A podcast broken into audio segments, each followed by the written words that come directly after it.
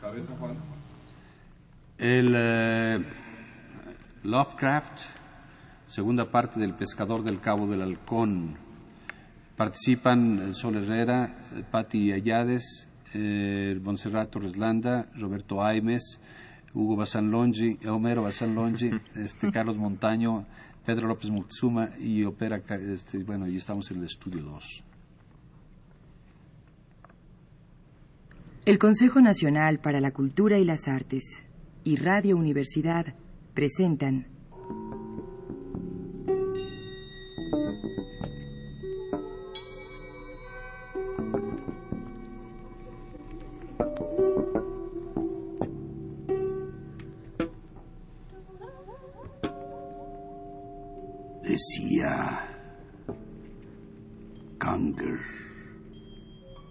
que había visto algo maravilloso esa noche.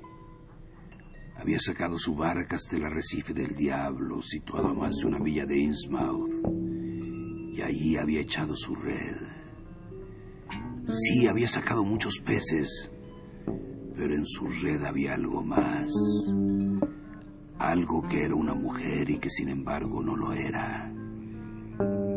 Algo que le hablaba como un ser humano, pero con el tono gutural de una rana y con el acompañamiento de una música flautada como la que en los meses de primavera se oye en los pantanos. Algo que tenía una gran incisión profunda y ancha en lugar de una boca, pero una infinita dulzura en sus ojos. Algo que llevaba bajo el pelo largo que caía de su cabeza hendiduras como agallas.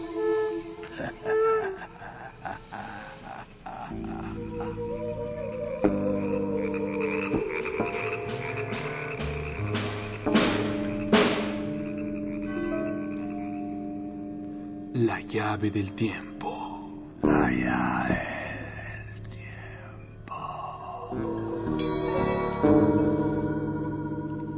La clave del tiempo. La clave del tiempo. La nave del tiempo. La nave del tiempo. El ave del tiempo. El ave, la ave, la ave, la ave, la ave del tiempo.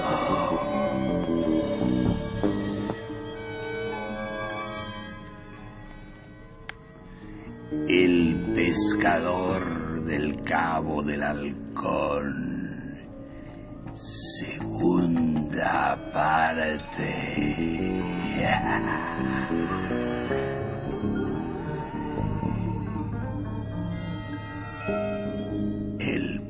pescador del Cabo del Halcón de H.P. Lovecraft y August Derleth.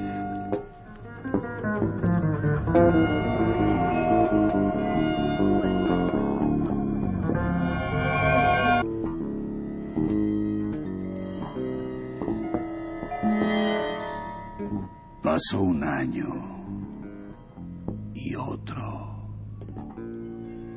y otro. Y una noche llegó a Innsmouth la noticia de que Enoch Kanger había resultado gravemente herido durante su solitaria pesca. Dos pescadores le habían visto al pasar tendido en su barca y le habían socorrido.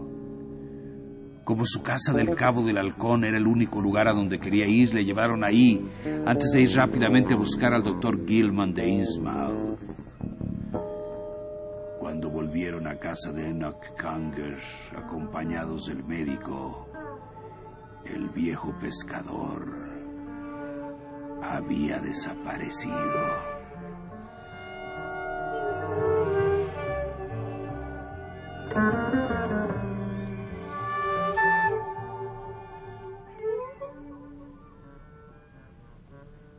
doctor Gilman se abstuvo de comunicar su opinión. De los dos pescadores que le habían traído, cuchichearon y contaron a quien quería oírlo el singular relato.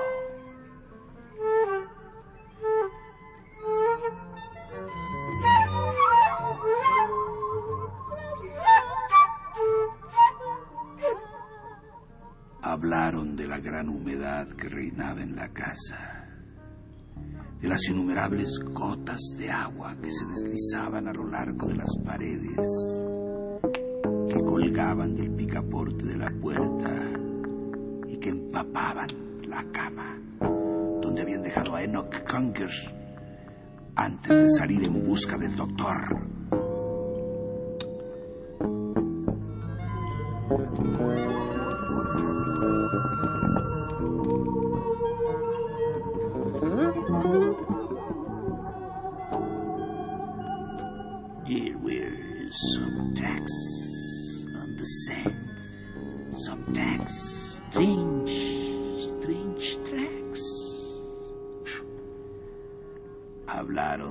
Huellas mojadas dejadas en el suelo por unos pies palmípedos.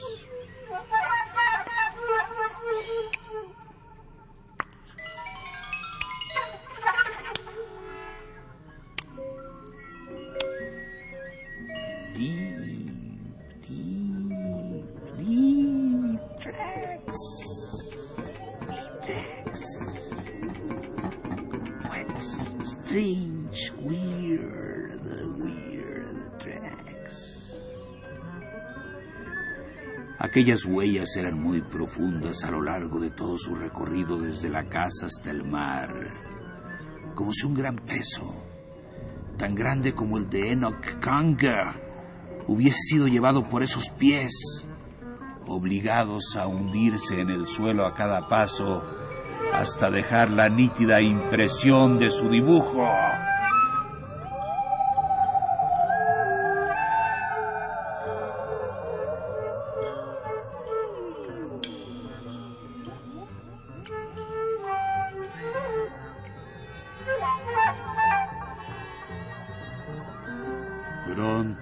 Enteró todo el mundo de lo sucedido.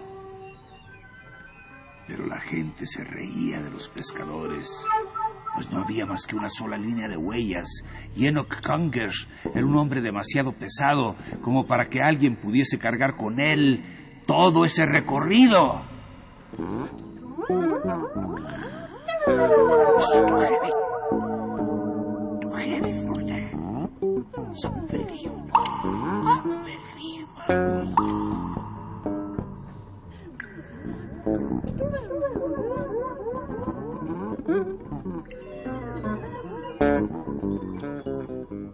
El doctor Gilman no había hecho el menor comentario, salvo que había visto pies palmípedos en algunos habitantes de Innsmouth. Sí, en algunos habitantes de Innsmouth, en algunos habitantes de Innsmouth.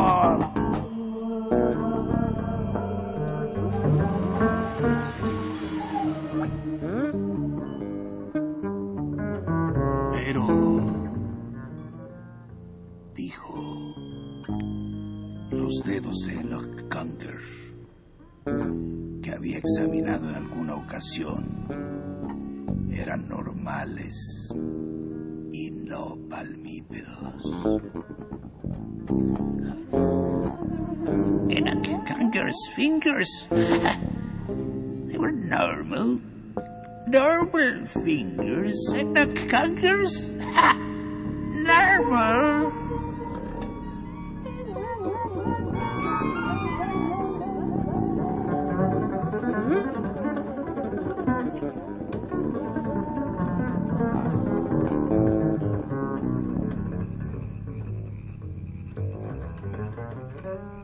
Algunos curiosos fueron a la casa del cabo del halcón para ver si podían descubrir algo nuevo, pero volvieron desilusionados.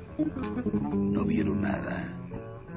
Y se sumaron a los que se burlaban de los infelices pescadores. Al cabo de algún tiempo, aquellos dos pobres hombres fueron reducidos al silencio y no faltaron quienes dejaron caer la sospecha de que ellos eran quienes habían hecho desaparecer a Enoch Conger y habían inventado aquella historia para encubrir su acción. Ellos, ellos mismos habían hecho desaparecer a Enoch Conger y habían inventado la historia para encubrir su acción. Ese rumor se extendió también a otros lugares.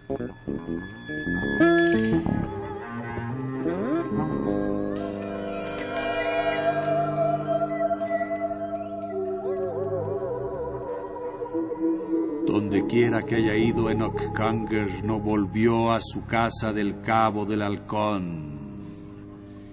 Enoch Kanger never went back to his house in Falcon's Reef.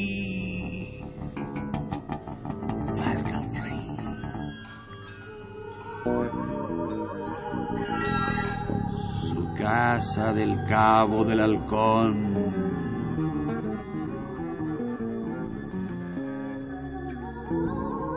El viento y el tiempo la destrozaron a su antojo. Hincaron una tabla aquí y otra allá. Desgastaron los ladrillos de la chimenea. Rompieron las ventanas y hundieron el tejado.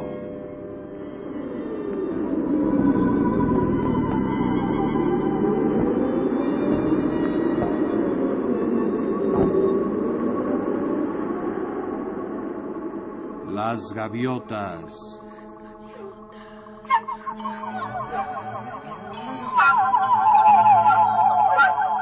Las golondrinas.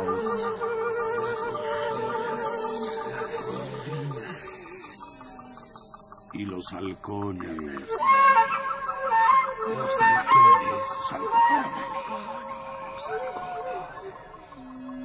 Las gaviotas, las golondrinas y los halcones que la sobrevolaban no volvieron a oír la voz que en un tiempo les había contestado.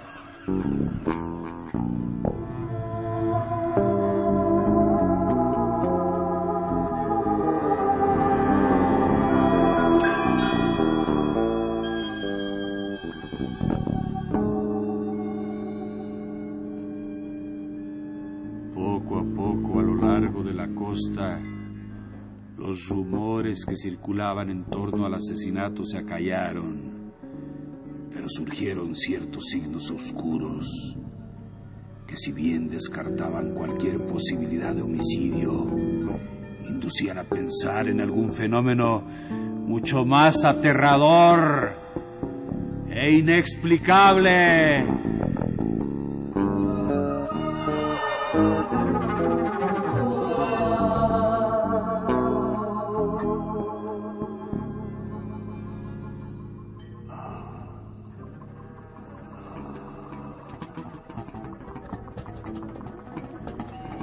No one killed him. But believe me, there is something else, much more terrifying, much more frightening.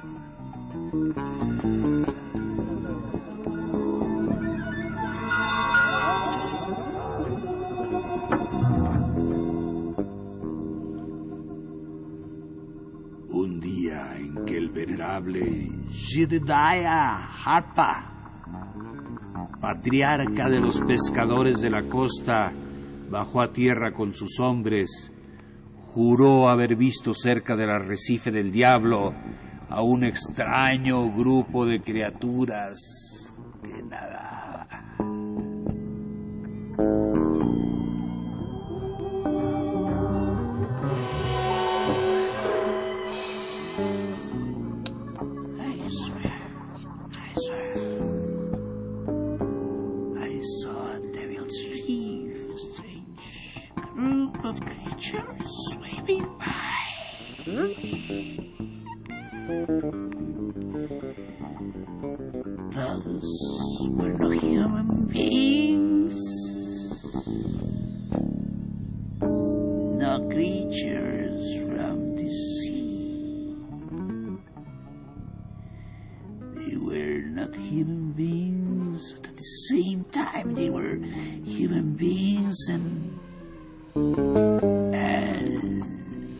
like creatures.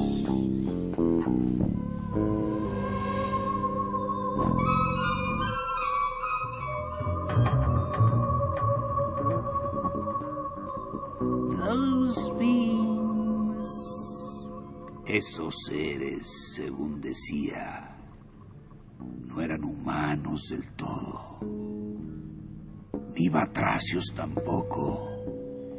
Eran criaturas anfibias que cruzaban el agua mitad al estilo de los seres humanos y mitad como ranas.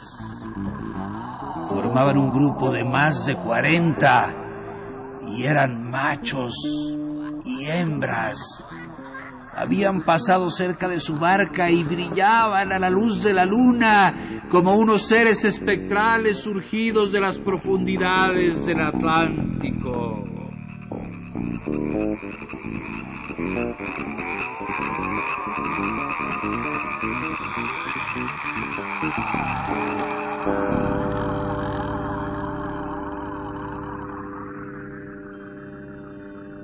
Parecían estar cantando a Dagon un canto de alabanza.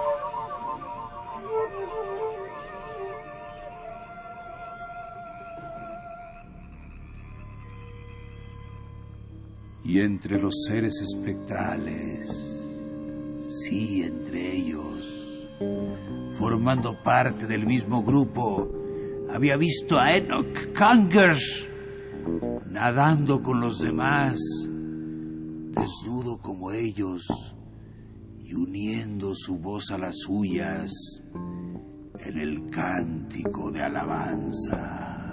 Atónito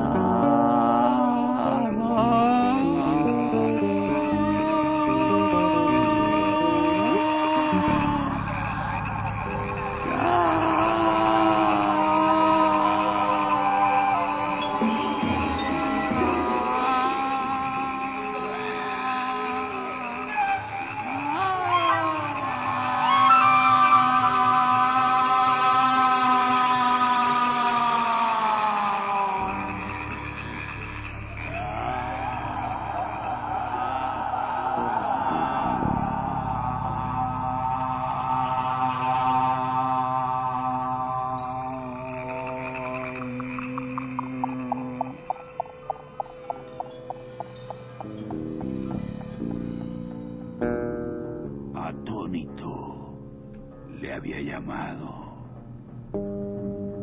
Enoch se había vuelto para mirarle y le había visto la cara. Luego todos, así como Enoch Conger, se sumergieron bajo las olas y no volvió a verlos más.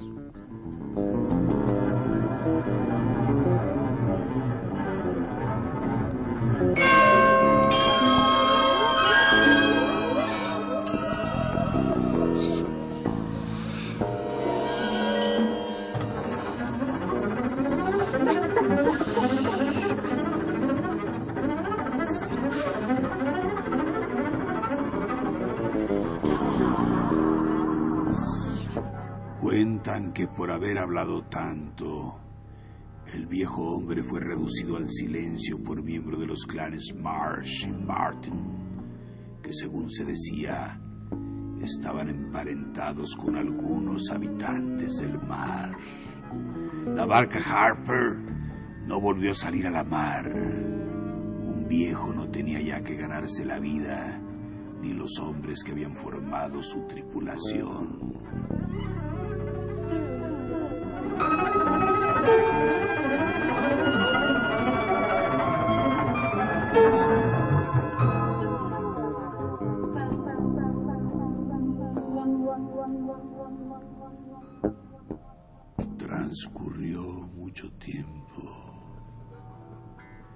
Hasta que un día, un hombre joven que había pasado su niñez en Innsmouth y se acordaba de Enoch Kanga, regresó al puerto de esta ciudad y contó cómo él, en compañía de su hijo pequeño, habían salido a remar a la luz de la luna. El hombre joven contó como él, sí, como él, el hombre joven, había salido en compañía de su hijo pequeño a remar a la luz de la luna.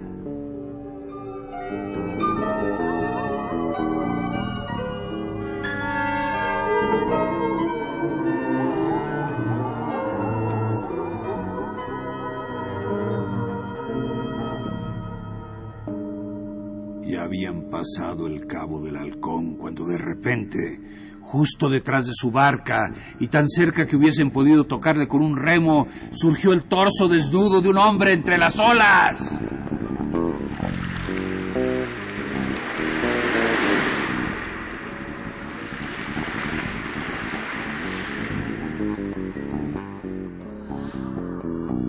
Se mantenía en el agua tal como si otros, a quienes no podían ver, estuvieran sosteniendo por debajo.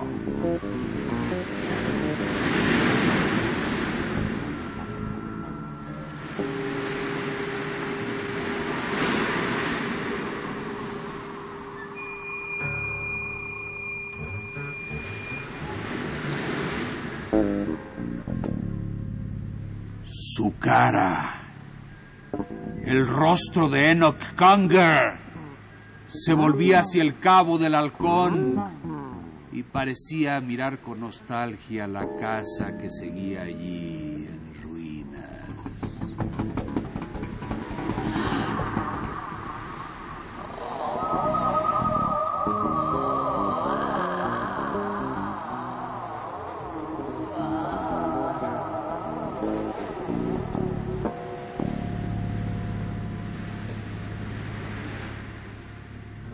El agua chorreaba de su largo pelo, de su barba, y resbalaba sobre su cuerpo oscuro, su piel, debajo de las orejas. Tenía como dos grandes agallas.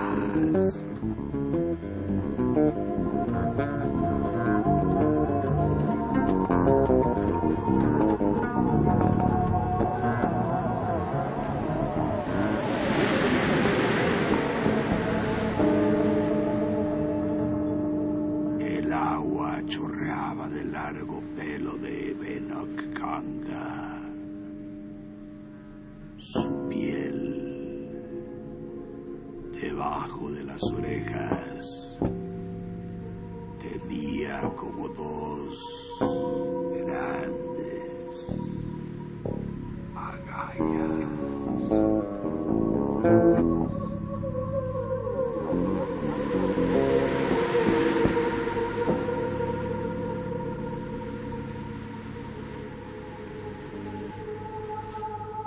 Y luego, tan extraña y repentinamente como había surgido, desapareció, sumergiéndose en el mar.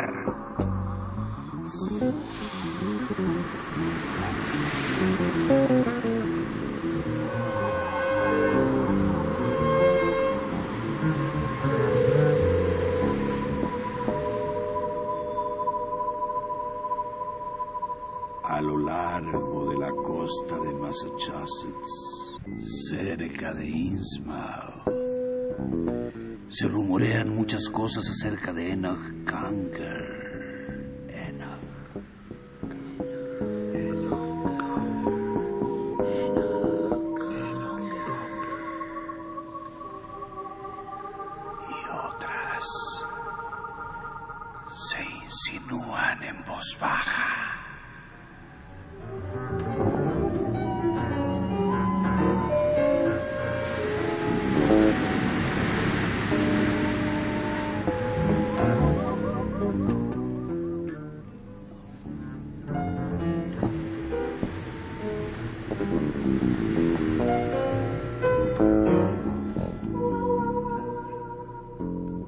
El Consejo Nacional para la Cultura y las Artes y Radio Universidad presentaron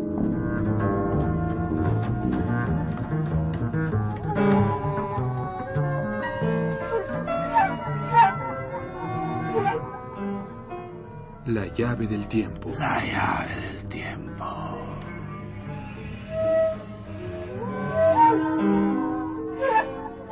La clave del tiempo. La clave del tiempo. La nave del tiempo. La nave del tiempo. Clave del tiempo. El ave del tiempo.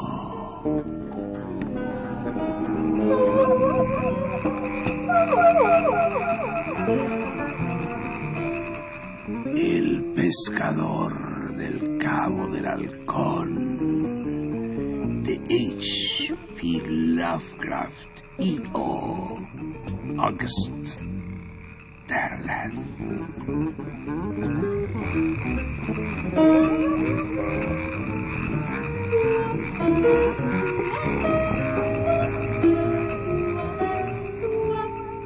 Narración, producción y dirección, Juan López Moctezuma.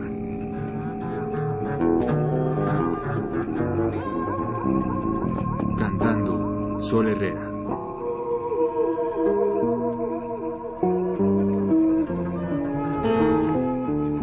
Musicalización, Roberto Aimes.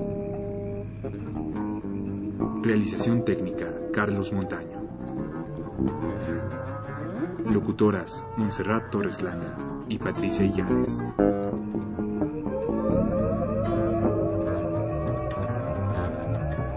Locutor Homero Bazán Longe.